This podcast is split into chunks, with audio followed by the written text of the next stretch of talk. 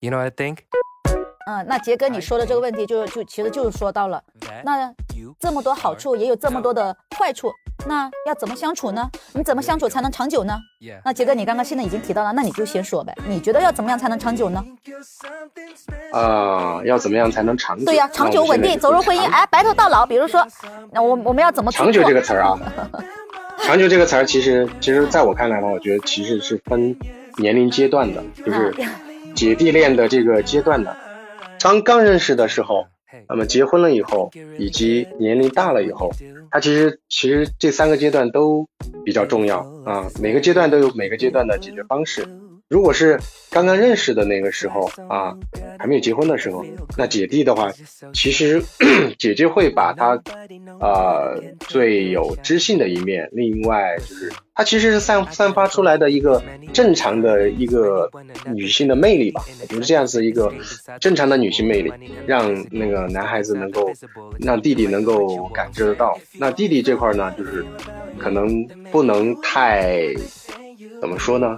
弟弟也不能就是太，呃，太皮。我们说叫在感情上，在在这个，呃，处理一些就是关系上面也不能太皮。那其实这样子的人就最容易就是经营好这样子的姐弟恋，就是最开始认识的时候。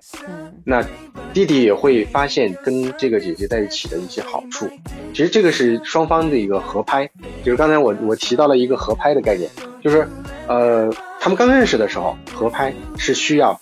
姐姐的散发她的一个知性和她的一个啊女性魅力，那弟弟的话是需要去有一颗能够找到这些好处的这样子的一双眼睛也好，他的一个一颗心也好，就是能够找到这样子的一个发现这样子的一些好的地方啊，这是这是呃合拍的地方。那如果他们结婚了之后的话，呃，在呃正常的。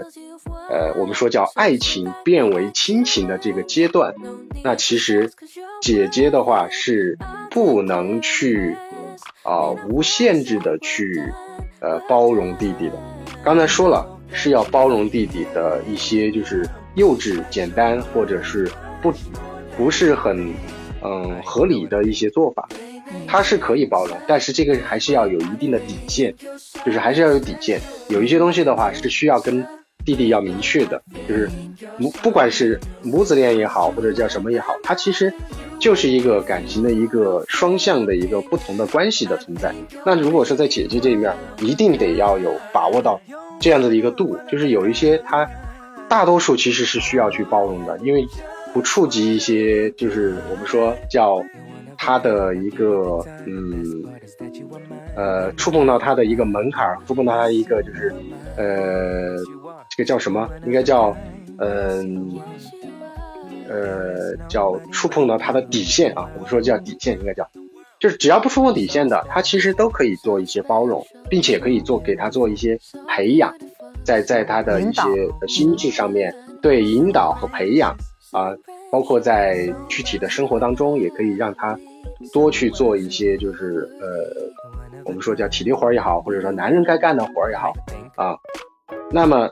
作为弟弟来讲的话，更多的是需要去，呃，用他的青春活力，用他的一些，呃，新派的一些思想，去，呃，引导姐姐，来，嗯，去生活当中和谐，这个就不用说了。另外一点的话，就是活出一些新鲜的玩法，活出一些新鲜的活法，啊，就这个是在结婚之后是。一直要保持的。那么有一个词儿是很重要的，叫仪式感。那么姐姐和弟弟一定要有这样子的仪式感，他们才会啊各种纪念日啊，各种什么的一些仪式感，会让双方都会得到很大的心理上的满足，并且互相默契度会更加的好，会一直保持下去。嗯嗯嗯，还有一点的话，就是第三个第三个阶段，就是在他们年龄都比较大的时候，那么男人已经成熟了，比如说都四五十岁了，已经成熟了，已经是，啊，也是知性的那个阶段。那么他们这个阶段也是需要合拍的。嗯，这个时候合拍的话，就是男生是不能嫌弃啊姐姐这样那样的，他们其实是已已经形成了生活中的一种合拍和感情上的合拍，就是已经形成了很多的默契，要抵挡住外面的一些所谓的糖衣炮弹，这个是弟弟需要去做的。嗯，而姐姐需要做的，继续还是要坚持去做一些年轻的事情，就是保持一颗年轻的心，因为我们说。呃，每个人的这个身体都会老去，但是年轻的心是一直都会可以存在的。那姐姐这块的话，更要去保持她年轻的心，而弟而弟弟的话，他的年轻的心其实都会一直在的。比如说你要像我，我其实现在我的心心理年龄，我可能也就在二十多岁。因为我一直保持在一个就是很年轻的一个这样子的一个心智在这儿，这个是这个是没有办法改变的，就是我一直就是这样子的一个心智。我现在在家里面，夸自己，我也是个大男孩，对我自己也就是个大男孩的一个心智，就是不成熟，就是从从从我的夫人的给我的说法叫不成熟，嗯，但是呢，就是是他还是会包容我，因为男孩子到了多少年龄，其实都是一个。都是大都是男孩，都还是保持在一个年年轻的一个心理，而而女女生作为姐姐来讲的话，年龄大了之后也需要去保持一颗年轻的心，这样子的话，他们的合拍才能够更好啊。我我的观点就就是这么多，就是我觉得怎怎么样去维系好，长久，而且是，我就分了三个阶段。好，说的很细很全面了。嗯，我觉得杰哥说的。挺全面的，而且基本上基本上我的观点也在里面，也也就已经囊括了。嗯嗯，那林玉轩呢？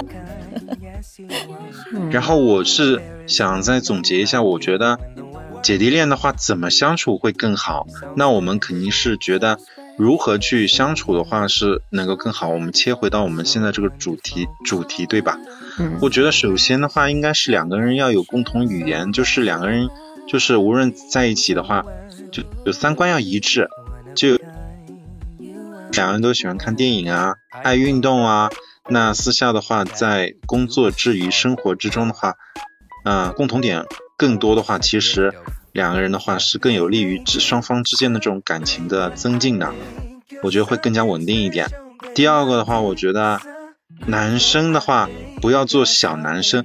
只是年龄小，但是我们的心智要成熟，然后该有担当的时候一定要有担当。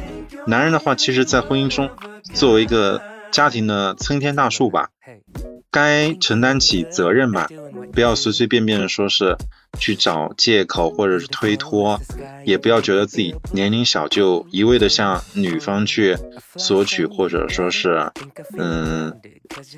抱怨吧，所以要需要双方共同的努力去经营，因为婚姻其实是需要共同经营的嘛，不能说是单方面去付出，对吧？如果男方单方面去付出，或者女方单方面去付出，我觉得两个人感情是不长久的。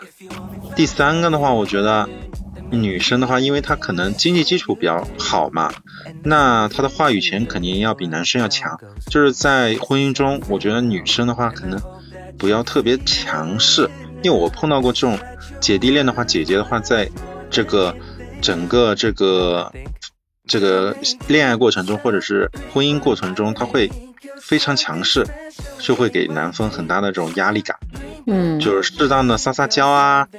发呃发发嗲啊，就表现出这种女女生的这种温柔的话，我觉得可以作为一个生活的调润滑剂吧，调味剂吧，我觉得，嗯嗯，所以我觉得这几点的话，如果都能够做到，姐弟恋其实是可以相处好，能够相伴一生的。然后呢，还有一个就是，嗯，两个人要学会怎么样啊？要学会去。沟通真的要最重要最重要的问题就是两个人要去双方的共同讨论，去沟通，去修补裂缝。一旦有问题的发生呢，这个有效的沟通可以让彼此呢更加的了解彼此，然后避免一些不必要的误会。其实不管是姐弟恋也好，还是正常恋也好，还是大叔恋也好，真的包括同事、朋友、姐妹、亲情之间，最重要的离不开这个沟通，沟通才是解决。看你们吧，你们想要继续的话，那肯定是要好好沟通。沟通解决一切的问题，那不想好好继续了，那就也没有必要的沟通了，啊，这是我的总结。嗯你们还有什么要补充的吗？非常好，猫猫总结非常好。猫猫总结的这一点也是露出来的。呃，我来做总结。是啊，你看我们今天聊这个姐弟恋，其实我感觉我们还没有聊够。如果要再细聊的话，还可以聊很多，是吧？我觉得其实感觉还有好多的东西我们并没有去细聊，这个时间已经太久了。是的呢，深度挖掘的话可以聊好几天。对，可以聊好几天。我在想，我这期节目得剪得剪多久啊？是吧？那那那我我还想说哈，就是无论是姐弟恋，还是我们就是正常的这种恋情，其实就是相互沟通、相互信任、相互谦让是少不了的。对，而而现在的。是的，无论是年龄大小的差距，还是明星，还是我们百姓人家，我都认为其实我们都应该给予宽容，因为那是人家自己的事情。我们可能在这里讨论的只是嗯好处和坏处，但是我觉得我们平常我们有些人的话，我觉得我们多少还是应该就是多对。就是说，怎么说呢？积点口德吧。因为我也看到很多网上有有时候会有一些比较尖锐的对于你去喷别人，嗯，对对对。是的，我还是认为啊，这是人家的隐私隐私，无论是他怎样生活，就是都是他自己选的。嗯，而每一种关系里面都会有好与不好，对，不光是对对对是的，是的我还是认为呢，它是一种非常正常的这种情感关系。是啊，所以我一般看到我一般要看到这种的新闻，或者说谁谁谁姐弟恋什么的，我都会觉得哇，真好哎，我都是那种祝福，会很开心的。我从来不会认为说，咦，他怎么样怎么样，他怎么怎么样去说别人不好，我觉得没有必要。你哪怕是说，我有时候可能听到别人讲同性恋什么的，我也不会去看不起这个人，或者说这个人不好，那是他的选择，是他的经历，那是他的人生，对吧？我们是对别人有一份尊重啊，我觉得这是应该的。嗯，我就想。那那阿梅，你这样说的话，我在想，如果你遇到这个问题，如果有个小弟弟追你，你接受吗？嗯，我觉得我是不可接受不了的。为啥？因为我就我自己的性格来说。我觉得我是接受不了的，因为我有一个很好的闺蜜，她当时有跟一个比她小九岁的哦。那个嗯这男生在在谈恋爱，嗯，她有跟我聊过，就是说从各方面来说，就是她的精神压力会有，然后她每次呢也愿意也愿意去呵护他，但是呵护之后呢，她又觉得她少一些依靠，少一些就是说这种每个人的每个人的，我觉得每个人对情感的要求不太一样。嗯，就是完了，他俩可能处了大概四五个月就结束了。其实男生还一直还在还在力求挽回，但是我这个闺蜜很决绝的放弃了。她说这不是我想要的感情生活，这还是根据个人对自己情感的要求。如果是我，我就会觉得我我喜欢正常的，我甚至喜欢比我大几岁的，嗯，因为我觉得，嗯，我会很轻松。对对对，那从这个角度来讲，都是这么认为的。所以男的找大的，他可能也是觉得轻松，小女孩作嘛，对不对？那大的好沟通啊，他能包容你，能理解你啊，经济上面又不需要给你太大压力，是不是？是的，对，因为所以说你如果说有个，比如说有个优秀的男孩子，他比你小几岁，他不说少小多少吧，就比你小个五岁以上的啊，十岁以内的啊，他也有稳定的工作啊，也有差不多的这个就是稳定的工作嘛，那么有工作就有收入了嘛，就各方面还还稳定，那么你也不会去考虑是吗？哎，年龄差距小，五岁以上啊，十岁以内呀，那也有可能八九岁呀。我觉得相差如果是四五岁，我认为是 OK 的。嗯嗯。并且就是我觉得还是这样，他是一个如果从一个正常的情感关系来说的话，嗯，主要我只要是他对我有吸引，认我认为他的闪光点是我非常欣赏，并且我我很喜欢和他靠近的这种关系里面，我就我是可以接受的。但是如果大太多，我我认为我自己的这个压力会比较大，我会给我自己无形的一种精神压力。所以，我我我 我觉得我享受爱情的同时也太累了，这要付出代价。年龄小一点可以，年龄小一点我可以考虑。杰哥，你呢？你你你你，我知道你是你的媳妇儿嫂子是比你小的哈。那假使说，假使对，假使说人生重来，有个大大你六岁的女人。那你会考虑吗？就是说，人生重来的话，在你未婚的时候，有个大你六岁的女人，她很优秀，她各方面能力也挺好，你们俩也很聊得来，你也挺喜欢她的，那么你会跟你会你会选择她吗？